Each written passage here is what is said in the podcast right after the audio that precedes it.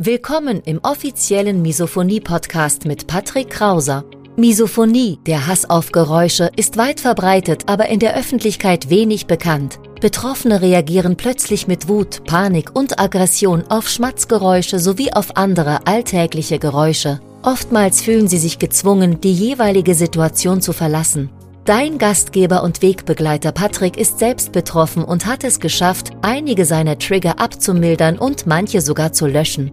Im Misophonie-Podcast erfährst du, wie auch du deine Reaktion auf Geräusche abmildern kannst, um wieder mehr Lebensfreude und Lebensqualität zu erleben. Und jetzt viel Spaß mit dieser spannenden Podcast-Folge. Eine Entspannungsübung hier, eine Meditation da, mal Yoga hier, sich eine Entspannungs-App runterzuladen, All das hat keinen Sinn, wenn du langfristig deine Reaktion auf Geräusche, deine Misophonie abmildern willst. Langfristig gesehen wird sich dadurch deine Misophonie verschlimmern, alte Trigger intensivieren sich, neue Trigger kommen hinzu und in diesem Video klären wir mal, was du stattdessen besser tun solltest, beziehungsweise was du wirklich machen kannst, um deine Reaktion langfristig gesehen abzumildern, dass es nicht immer nur bei diesen gescheiterten Versuchen bleibt. Und wenn du bei YouTube zuschaust, dann wirst du sehen, dass ich gerade schon mein Google Jamboard ausgepackt habe. Und wenn du im Podcast zuhörst, das wäre die perfekte Gelegenheit, auch mal bei YouTube vorbeizuschauen. Aber ich versuche es auch so weit zu erklären, dass es auch rein auf der Audiospur verständlich ist. Denn schau mal, Misophonie ist an sich eine multidisziplinäre Störung. Was meine ich damit? Misophonie beinhaltet ja weitaus mehr als nur den Hass auf Geräusche. Also Misophonie ist mehr als nur der Hass auf Geräusche. Es beinhaltet zum Beispiel auch Schuldgefühle anderen gegenüber, zum Beispiel deiner Familie. Wenn du zum Beispiel gerade getriggert warst und du schaust deine Familie mit bösen Blicken an oder du schickst deine Kinder aus dem Raum, weil du gerade getriggert warst oder du machst einen Arbeitskollegen an von der Seite, weil er den Apfel hinter dir isst. Das sind alles normalerweise keine Situationen, die man so als Misophoniker unbeschadet übersteht, sage ich mal, denn es gehen auch sehr, sehr viele Schuldgefühle damit einher, weil es tut einem natürlich auch leid, wenn man den Arbeitskollegen anflaumt oder wenn man den wenn man die Kinder aus dem Raum schickt oder wenn man eben andere Familienmitglieder mit bösen Blicken abstraft. Deswegen, es gehen auch immer Schuldgefühle damit einher. Zum Weiteren natürlich auch Schamgefühle. Ich kenne es von mir selbst. Man spricht nicht gerne über Misophonie. Misophonie ist ein Thema, womit man nicht gerne hausieren geht. Man schämt sich dafür, man hadert mit sich selbst, man lehnt sich vielleicht sogar dafür ab. Und all das geht auch in Richtung Akzeptanz der Misophonie beziehungsweise auch sich selbst gegenüber. Man hadert, wie gesagt, man hadert mit sich selbst, man lehnt Misophonie an sich komplett ab. Und all das führt eben dazu, dass du im Alltag nicht so gerne darüber sprichst, dass du dich gar nicht damit beschäftigen willst. Das ist auch irgendwo verständlich. Aber wenn du dich zurückziehst, wenn du dem Drachen nicht ins Auge siehst, dann verspreche ich dir, Misophonie wird langfristig gesehen eben nur schlimmer. Was kommt noch dazu? Es gehen Beziehungen zu Bruch im schlimmsten Falle. Das heißt, die Arbeitskollegen, die du immer wieder angemault hast oder deine Familie, Irgendwann wird dieses Bild bröckeln, irgendwann werden sie dir deinen Rücken nicht mehr stärken, wenn du sie wiederholt anschnauzt, beziehungsweise wenn du sie für irgendwas verantwortlich machst, für was sie eigentlich gar nichts können. Dein Arbeitskollege will nun mal seinen Apfel in seiner Pause essen. Deine Familienmitglieder, dein Partner, dein Ehemann, deine, deine Partnerin, deine Freunde, die müssen atmen. Natürlich müssen die atmen und deswegen solltest du schauen, dass du für dich die Verantwortung übernimmst und an dir arbeitest. Was kann noch dazu kommen? Zum Beispiel, dass du Angst vor Alltagssituationen entwickelst.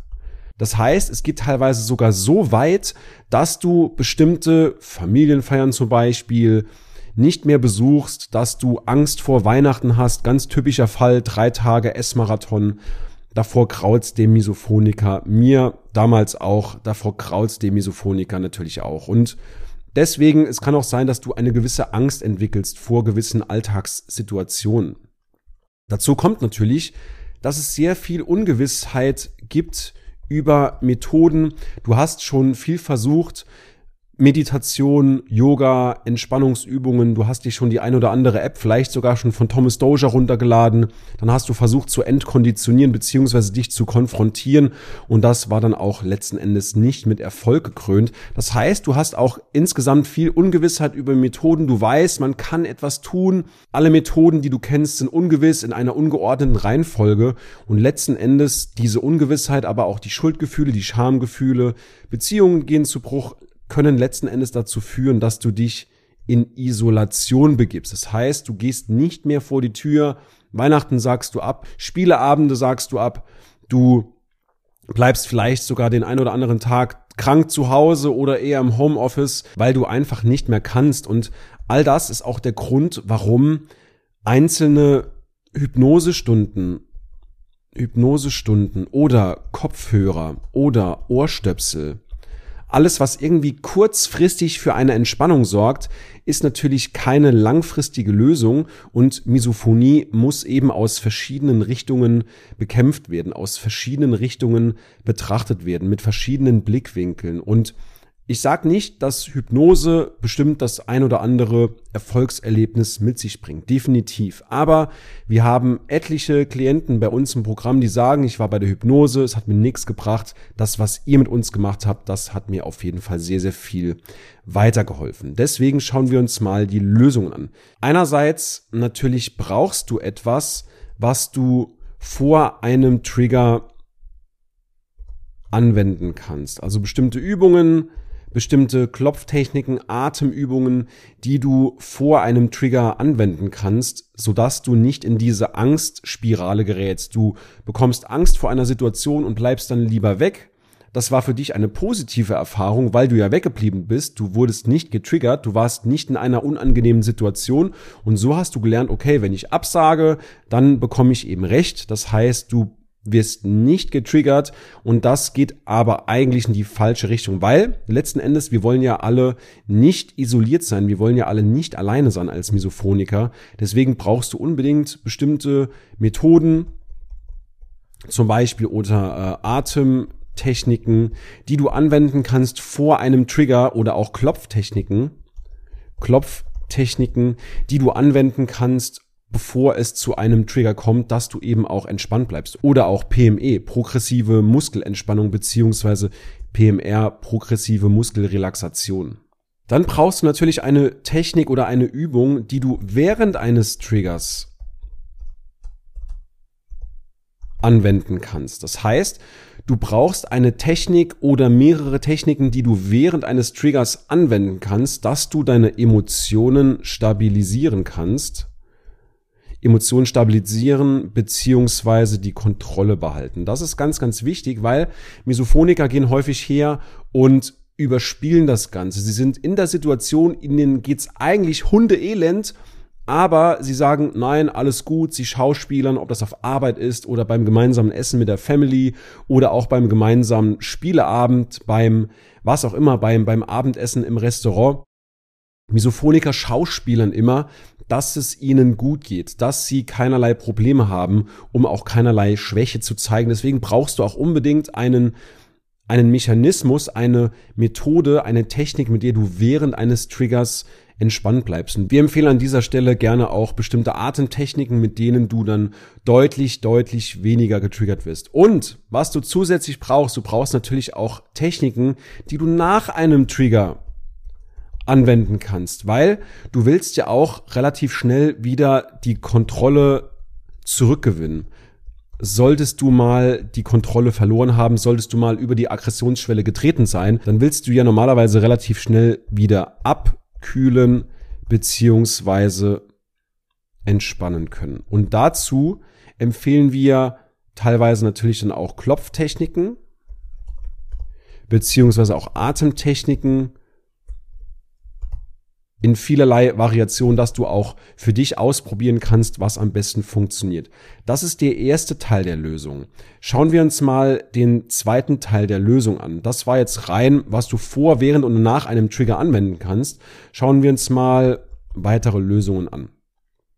Zum Beispiel, dass du auch an deinem Mindset arbeitest. Wir haben eben gesagt, dass es auch sehr stark verbreitet ist, Schuldgefühle zu haben, Schamgefühl zu haben, sich selbst für die Misophonie runterzumachen, selbst an sich zu hadern, dass aber auch Beziehungen zu Bruch gehen und all das kannst du mit gescheiten Mindset-Methoden anwenden beziehungsweise vermeiden, indem du einfach das Ganze so akzeptierst, wie sie ist, wie die Misophonie ist.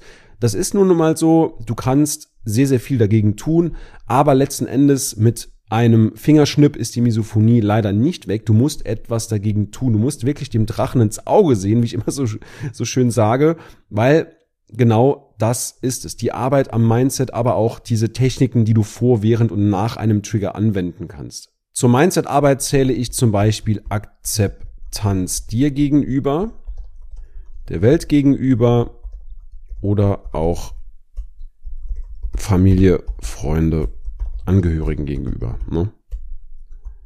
Angehörigen gegenüber. Und ganz wichtig natürlich auch die Einstellung zu, zu dir selbst. Wenn du im Grunde sehr unzufrieden mit dir bist, wenn du sagst, du bist nicht gut genug, du bist nicht schlau genug, du bist inkompetent, du bist nicht liebenswürdig, dann sind das eben alles bestimmte Brandherde, die wir natürlich gemeinsam mit dir löschen, weil das trägst du immer wieder in dem Alltag mit dir rum. Wenn du eine bestimmte Überzeugung über dich hast, dann läuft jede Situation darauf hinaus, dass du dich selbst in dieser Überzeugung bestätigst und das lösen wir eben gemeinsam auf. So viel zum Mindset, aber es gibt natürlich noch eine weitere Lösung und zwar, die schreibe ich mal hierhin, und zwar einerseits Gespräche führen. Das heißt, dass du auch gemäß der gewaltfreien Kommunikation GFK, dass du in der Lage bist und auch insbesondere das Selbstbewusstsein hast, die Selbstsicherheit, Gespräche über Misophonie zu führen. Das ist gar nicht so selbstverständlich. Wir haben dazu ein eigenes, ein eigenes Modul entwickelt, um Betroffene dazu zu motivieren, mit anderen darüber zu sprechen, weil je offener und ehrlicher ich damit umgegangen bin, so zumindest meine Erfahrung, desto besser war es auch, desto besser ging es mir damit. Und ich habe noch fast nie erlebt, dass mir jemand die Misophonie negativ ausgelegt hat. Das heißt, du solltest auch unbedingt absolut kugelsicher in deiner Argumentation sein. Du solltest genau wissen, was Misophonie ist, wie sie wirkt und wie du sie auch anderen verständlich machst. Dazu gehört zum Beispiel auch, dass du anderen mitteilst, dass zum Beispiel Schutz keine Entscheidung gegen jemanden ist, sondern eine Entscheidung für, für dich.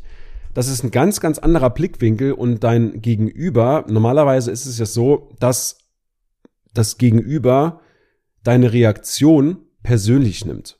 Und wenn du dann sagst, okay, ich ziehe mir jetzt mal schnell die Kopfhörer auf, dann wird das natürlich auch gegen sich interpretiert, gegen die Persönlichkeit, gegen den Charakter desjenigen, der, von dem du gerade getriggert wurdest. Und da zu sagen, okay, hör mal, der Schutz, meine Kopfhörer zum Beispiel, oder ich ziehe mir jetzt Oropax an, das ist keine Entscheidung gegen dich, sondern eine Entscheidung für mich. Das ist ein ganz, ganz anderer Rahmen, ein ganz, ganz anderer Argumentationsansatz, den dein Gegenüber natürlich dann auch verstehen wird. Plus, du solltest deinen Angehörigen auch klar machen, wie sie mit dir umgehen sollten. Und dazu haben wir auch Angehörigen klar machen, wie sie, wie sie mit dir umgehen sollten. Dazu zählt einerseits natürlich auch die Misophonieampel. Wenn du mein Buch gelesen hast, dann wirst du schnell gesehen haben, schnell erkannt haben, dass dort ein Kommunikationssystem hinterlegt ist. Die Misophonieampel mit Rot, Grün und natürlich auch gelber Phase, wie die Ampel.